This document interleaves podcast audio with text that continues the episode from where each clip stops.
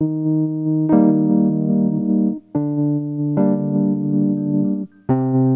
sociale. Stimmen der sozialen Arbeit.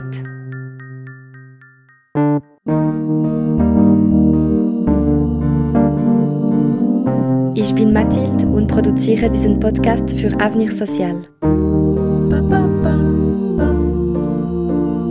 Erzählen, fordern, das Wort ergreifen.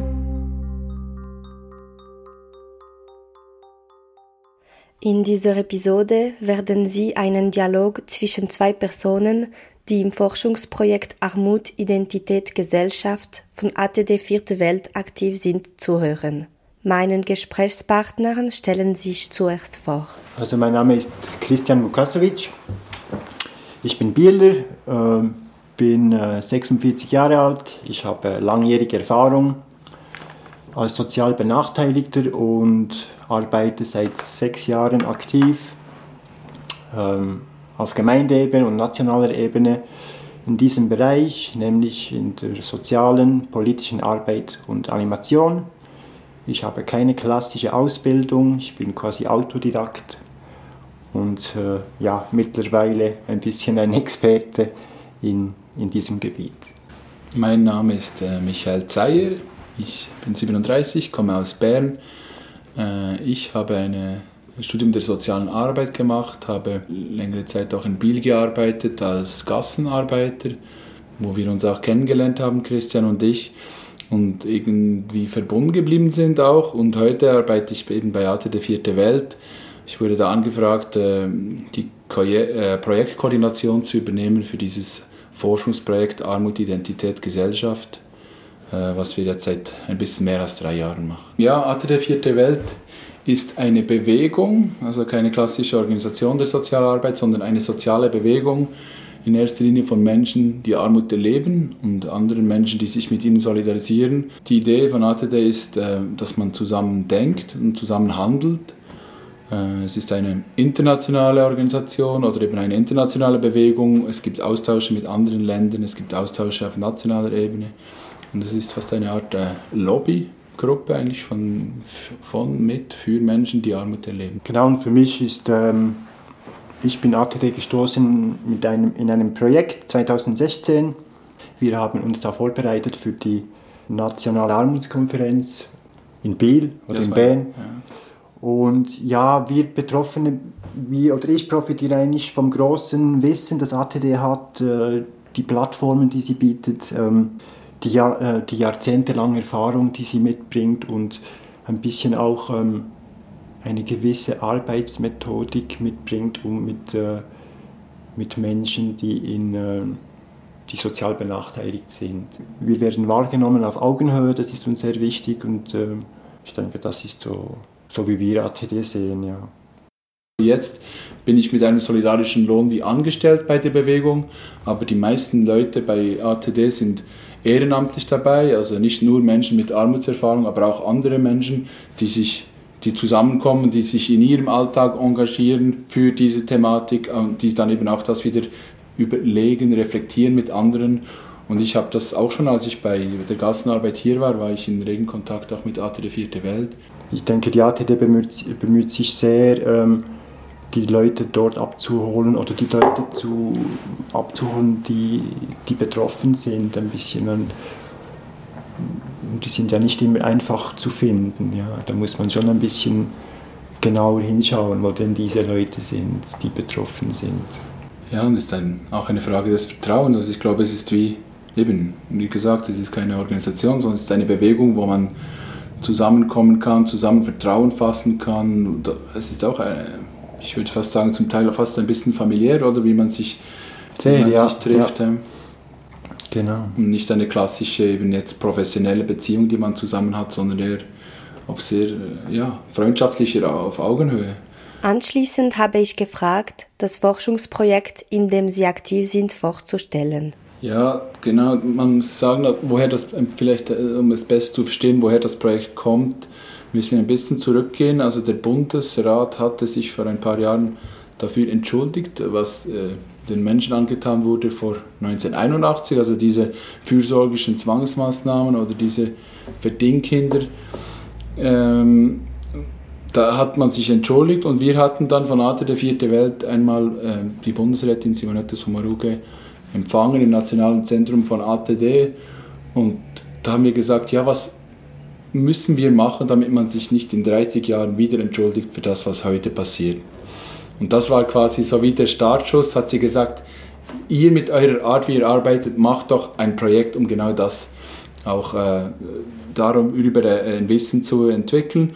Und daraus ist eigentlich dieses Projekt entstanden. Wir sind dann, haben dann ein Projekt eingegeben beim Bundesamt für Justiz, das uns mitfinanziert jetzt, wo wir wirklich auch diese Freiheit hatten, dass eben von Anfang an wussten wir, wir wollen ein Wissen entwickeln über Armut in der Schweiz, aber wir hatten nicht schon ein klares Ziel mit einer Forschungsfrage, sondern eben so partizipativ, wie wir arbeiten sollte oder wollten wir, dass das alles entstehen kann im Prozess. Und das heißt, die, die Forschungsfrage, die, die, die Zielsetzung des Projekts ist dann alles in den letzten drei Jahren Schritt für Schritt entstanden. Und heute kann man sagen, dass es geht jetzt darum, wir möchten verstehen, äh, wie die Gesellschaft, die Institutionen und Menschen, die Armut erleben, wie das zusammenhängt, diese Beziehung und wie das eben dazu beiträgt, dass Menschen zum Teil über Generationen nicht aus der Armut rauskommen. Welche Rollen spielen da insbesondere auch die Institutionen, die eigentlich Menschen helfen sollten, aus der Armut rauszukommen, aber oftmals sogar die Situation noch verfestigen. Und das äh, ist das, was uns eigentlich antreibt. Und man kann eben sagen, es wurde diese Zielsetzung, die Forschungsfrage, die wurde zusammen gemacht. Dann haben wir zusammen das äh, diskutiert, analysiert und jetzt ist im nächsten Schritt ist es nicht so, dass jetzt jemand kommt und sagt, okay, wir analysieren und schreiben die Resultate, sondern auch das wird aktuell gerade zusammen gemacht. Wir analysieren das alle zusammen, auch mit den Leuten, die Armut erleben, mit Leuten aus der Berufspraxis und aus der Wissenschaft. Und wir schreiben das zusammen und wir werden das zusammen präsentieren. So. Ja, die Ziele, genau. Das, wir möchten eigentlich auch gerne neues Wissen einbringen, neue Erkenntnisse, äh, vielleicht eine neue Art Zusammenarbeit zwischen Menschen mit Erfahrung und äh, das Fachwissen und ähm, der Wissenschaft, also der Forschung, dass man diese alle, diese Beteiligten alle auf eine Ebene bringt. Und ähm, ich denke, das ist auch ein bisschen neu, so zu arbeiten. Das kommt ja erst ein bisschen auf. In den letzten, vor zehn Jahren haben wir gekämpft für die Partizipation. Ich würde sagen, mittlerweile äh, auf ja, jetzt hier ATD, aber auch auf Gemeindeebene ist es langsam am Kommen, dass ähm, dass die Betroffenen einbezogen werden, sowie auch in der Lösungsfindung, also nicht nur die Methodik, sondern oder auch bei der Ziel, bei der Findung des Ziels, wohin wollen diese Menschen. Ich denke, da ist ein bisschen ein Umdenken und, und für uns ist es spannend, da ähm, mitzuwirken, ja. dass wir also ein Teil davon sind und nicht dann, äh, am Schluss äh, irgendwelche Lösungen serviert bekommen. Ja, das ist uns sehr wichtig. Aber auch natürlich äh, die Gesellschaft, das wäre dann vielleicht der nächste Schritt, den wir dann mhm. angehen werden, oder politisch, dass wir da auch ein bisschen einen Dialog führen können. Jetzt sind wir ja quasi unter den Experten, also das Fachwissen, Betroffene und die Forschung und dann vielleicht können wir mit den Erkenntnissen in die Gesellschaft und äh, vor allem in die Politik auch mhm. ein bisschen, ja. Dieses Forschungsprojekt beinhaltet also starke politische Komponenten, die es von einigen anderen Forschungen unterscheiden. Erstens gibt es einen Einblick in Mechanismen in der Gesellschaft und in den Institutionen, in denen armutsbetroffene Menschen noch heute strukturelle Diskriminierung erleben. Zweitens gibt die Form der partizipativen Forschung den Betroffenen das Wort die als Expertinnen für ihre Erfahrungen angesehen werden und zusammen mit Akteuren aus der Berufspraxis und der Forschungswelt gleichwertige Forschende sind. Es handelt sich um eine unkonventionelle Forschungshaltung, für die sich jedoch Personen engagieren, um ihr einen anerkannten Platz zu verschaffen. Um den Kreis zu schließen, die Ergebnisse dieser Forschung sollen in die Politik zurückfließen, um die künftige Sozialpolitik im Bereich der Armut zu gestalten, damit diese besser auf die tatsächlichen Bedürfnisse von Menschen, die von Armut betroffen sind, eingehen können. Diese Forschungsgruppe nimmt daher an, einen kritischen, engagierten und positionierten Blick zu werfen.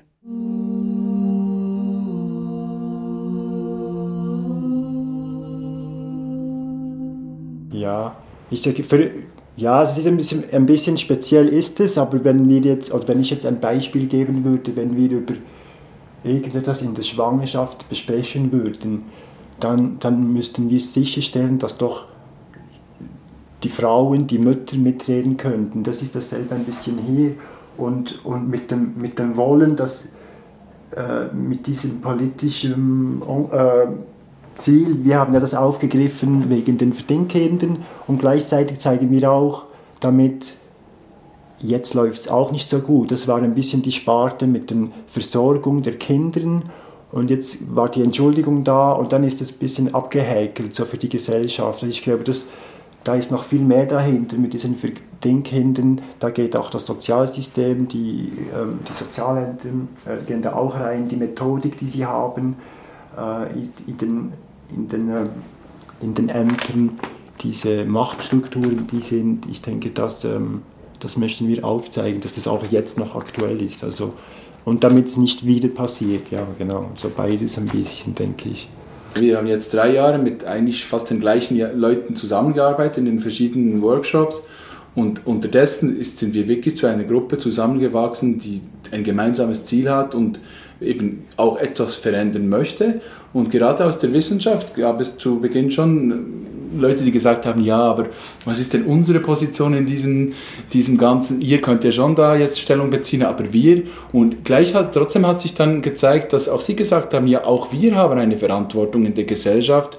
Wir können nicht einfach nur sagen, äh, immer aus der Distanz das quasi be beobachten, sondern wir haben auch eine Verantwortung, dass sich da gewisse Dinge verändern. Und das ist, ist spannend, dass wir jetzt wirklich an einem Strang ziehen, zu, zu dritt in diesen drei Gruppen und wirklich dieses Ziel haben. Und ich glaube, ja, das darf es auch geben. Also wenn man gemeinsam ein Ziel hat, das wirklich so breit abgestützt ist, darf man das auch haben, ja, auch in der Forschung. Ja.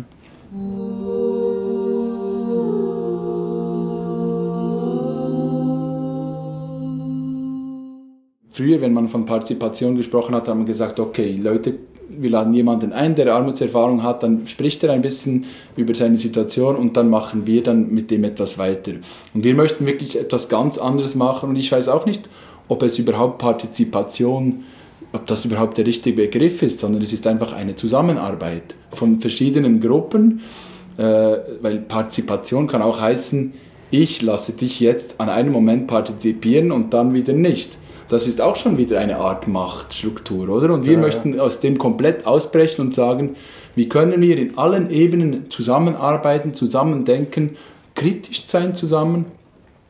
Und genau das zieht sich eigentlich durch diese Arbeit durch. Und also wir haben sogar eine Kerngruppe äh, aus den drei äh, Peer-Gruppen, sage ich jetzt mal, drei Erfahrungswissen, die zusammenarbeiten und die diese größeren Anlässe zusammen organisieren. Auch da denken wir zusammen und an den Treffen, das kannst du vielleicht nachher noch ein bisschen besser sagen, aber ähm, gibt es wirklich diese drei Peer-Gruppen, eben diese drei Fachwissen, die sich zum Teil zusammen in ihrem Peer untereinander zusammen, äh, wie quasi ihr Wissen zusammenbringen, zu einem kollektiven Wissen zusammenbringen und dieses kollektive Wissen dann im Plenum mit den anderen austauschen. Also es, auch das ist ein, ein Schritt, der wir wichtig finden, dass nicht jeder einfach von seinem persönlichen Erlebnis ausgeht, sondern dass man zusammen ein kollektives Wissen macht und das dann miteinander austauscht. Und dann, wenn es Fragen gibt, wieder zurückgeht in die Peer-Gruppe und da weiter diskutiert. Erzählen. Sich ausdrücken. Fordern. Zuerst in der Gruppe, in der Einzelgruppe wird ein Thema aufgearbeitet. Wir, ähm, oder die ATD arbeitet da mit verschiedenen Methoden, mit Bildern, mit Zeichnungen. Wir äh, schreiben die Sachen dann auch groß auf. Wir nehmen sie auch auf, Audio. Und dann wird es auch ähm, zusammengesammelt, die Essenz ein bisschen ausgearbeitet, auch wieder mit allen Betroffenen von, jeder, von jedem Fachwissen. Und dann jetzt Beispiel sind wir ja gerade am, am Schreiben am Co-Schreiben nennt sich das. Das heißt, diese Erfahrungen und all diese Daten, die wir gesammelt haben über die drei Jahre, dass wir diese nun in Wort fassen müssen und zwar in einer verständlichen Art, das ist etwas zwischen einem Fachbericht oder, und einem Kenntnisbericht aus Forschung und, und Betroffenen, so eine Mischung. Und aktuell sind wir daran, diese äh, dieses ähm, Manuskript quasi zu schreiben. Das ist jetzt die aktuelle Etappe.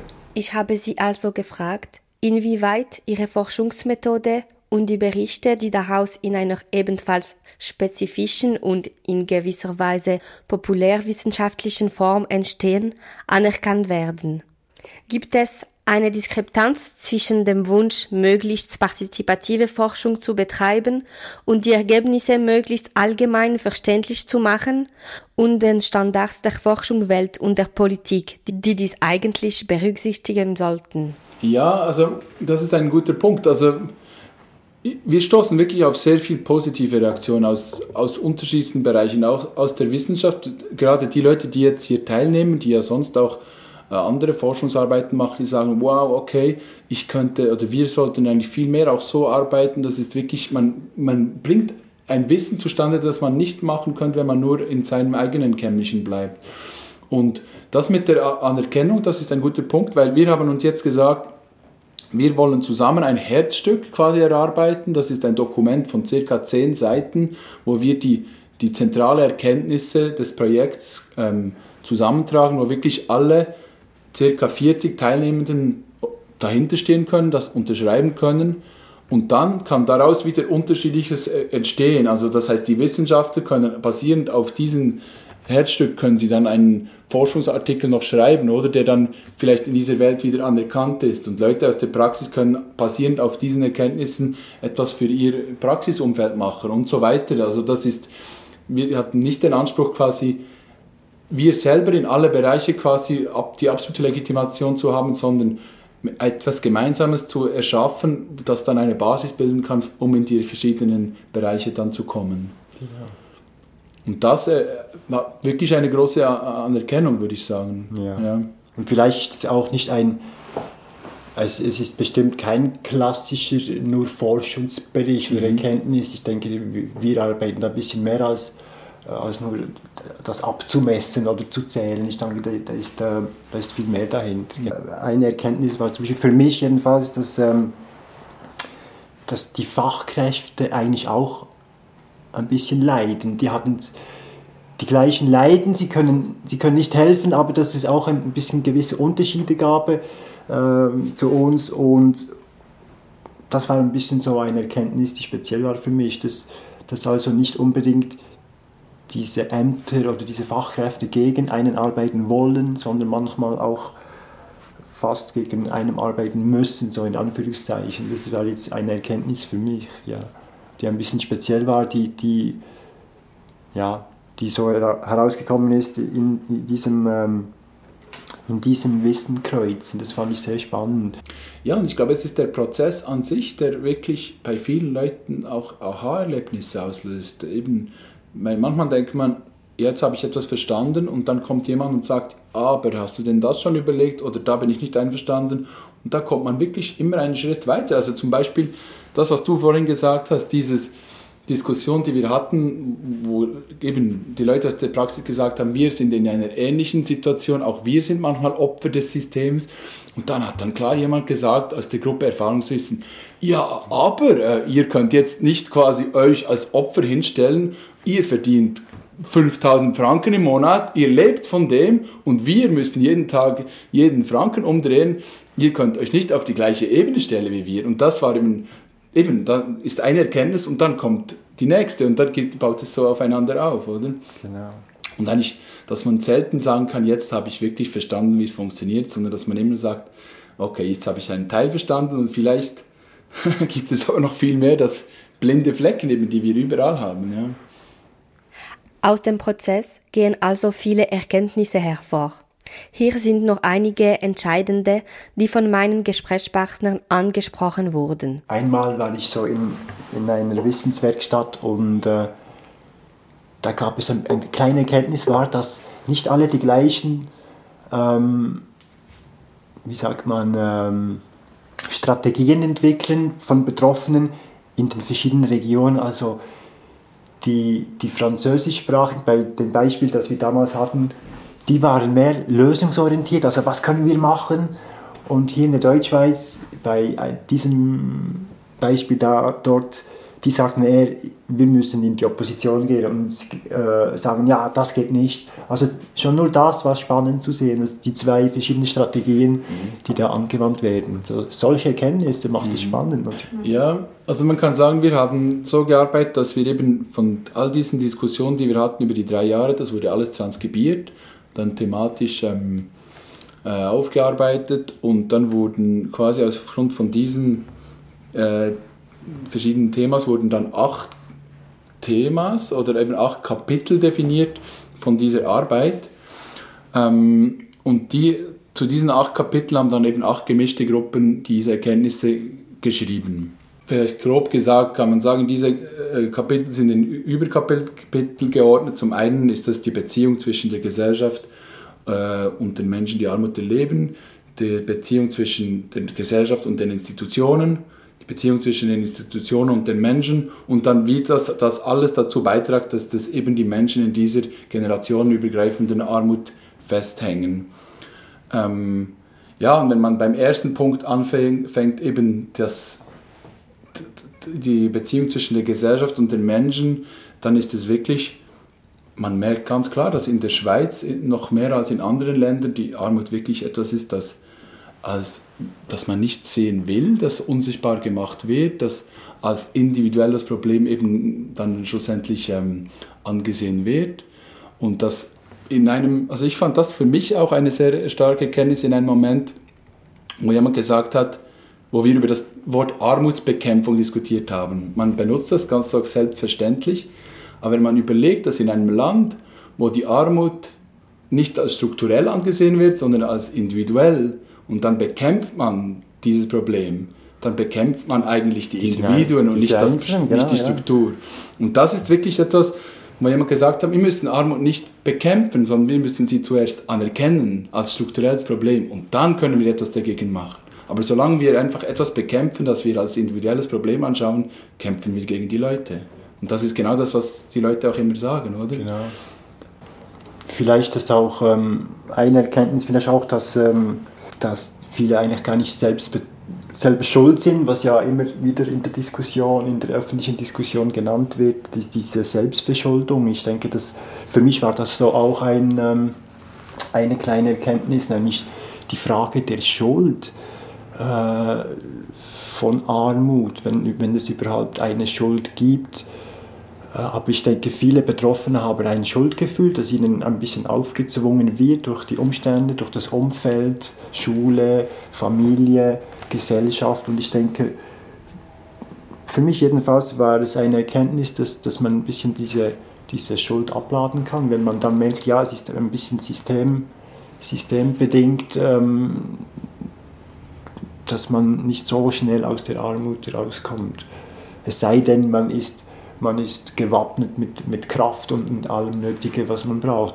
Aber ähm, eine Unterstützung seitens der Institution und auch diese, diese eine Erkenntnis, vielleicht diese, diese Strukturen, die da immer noch sind, diese ja, Machtstrukturen. Wir hatten oft das Wort Macht und diese Machtverhältnisse. Ich denke, das Wort ist, ist an sich schon schwer, mhm. wenn, wenn viele Erfahrene von Macht meistens negative Macht. Es war dann nicht eine, eine positive, allmächtige, so wie der liebe Gott, sondern es war eine Macht, die eher beängstigend war. Und das ist schon, und das durchs Band, das sagen ja sehr viele, das ist schon ein bisschen speziell. Dann denke ich, muss man das schon ein bisschen, oder muss man das einmal wahrnehmen und ein bisschen hinschauen, warum denn? Und ich denke, ja, das ist ja, dieses Projekt bietet Gelegenheit, um auf auf solche Sachen zu achten, also ein bisschen ein Augenmerk zu richten auf, auf solche Sachen.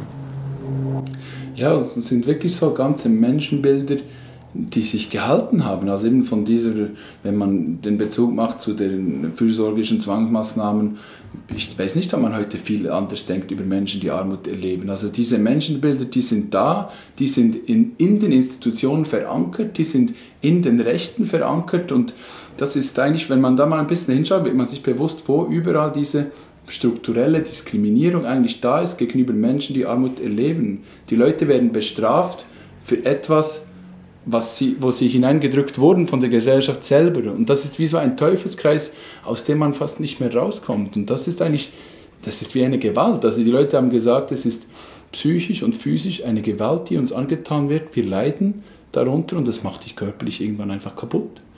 Also du kommst nicht raus und dann wird dir noch gesagt, du bist selber schuld, dass du nicht rauskommst und das macht dich einfach fertig. Ja, und, und, und, die, und dann immer wieder äh, auf die Selbstständigkeit appellieren, aber die, aber die Maßnahmen stehen eigentlich im Widerspruch für diese Selbstständigkeit. Also Selbstständigkeit, äh, die Leute sind sehr einge, eingeengt, wenn sie mal in, einem, in diesem System sind von, von Behörden und Ämtern.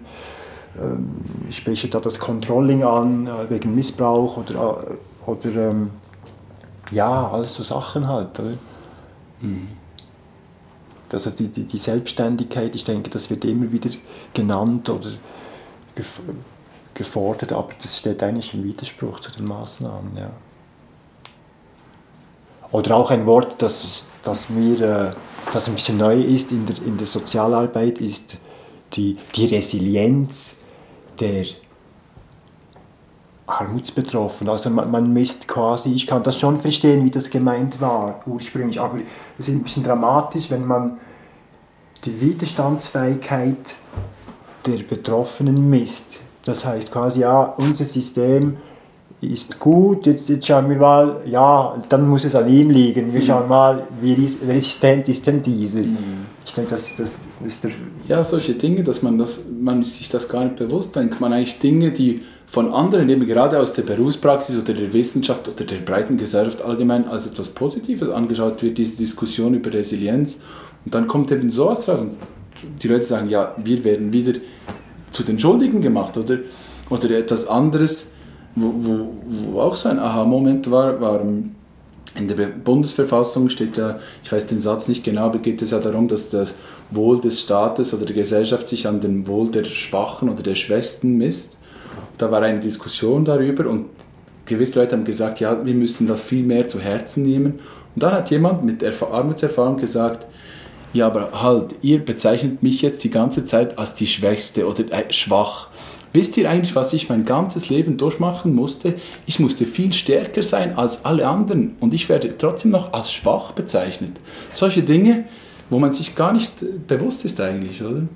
Anschließend fragte ich sie, wie ihr Prozess mit all diesen und vielen anderen Erkenntnissen weitergehen würde. Da sind wir jetzt an einem Punkt, wo wir noch nicht so weit sind, weil wir haben uns bewusst überlegt, wir möchten nicht jetzt Vorschläge bringen, weil das wir uns nicht legitimiert fühlen, weil wir das, und weil wir das Gefühl haben, dass es eben nicht den Prozess respektieren würde, wir, sondern das kommt jetzt in einem nächsten Schritt, dass wir diese, ähm, all die Punkte, die wir jetzt diskutiert haben, diskutieren möchten mit Leuten aus den unterschiedlichen Bereichen. Wir möchten mit diesen Punkten jetzt in die Institutionen, in die Hochschulen, aber auch in die Politik gehen. Und da sind wir aktuell daran, verschiedene Anlässe zu koordinieren, die dann im Herbst stattfinden werden um dann da gemeinsam zu überlegen, okay, das ist jetzt, das sagen die Leute, breit legitimierte Aussagen, was für Forderungen leiten wir daraus ab? Und dass wir mit Leuten aus der Politik überlegen, welche politische Forderungen müssen da kommen, dass wir mit Leuten aus den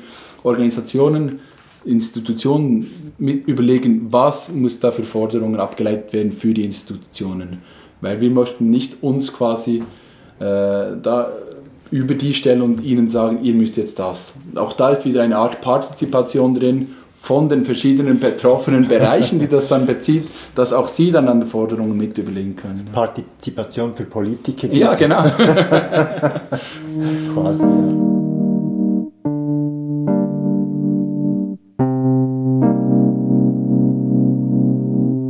Die Stimme dieser Studie und der Personen, die daran teilgenommen haben, zu berücksichtigen, zu lernen, um nicht mehr mit Maßnahmen zu irren, die mehr Leid als Gutes verursachen, den Betroffenen zuzuhören, das ist die Stärke der partizipativen Forschung.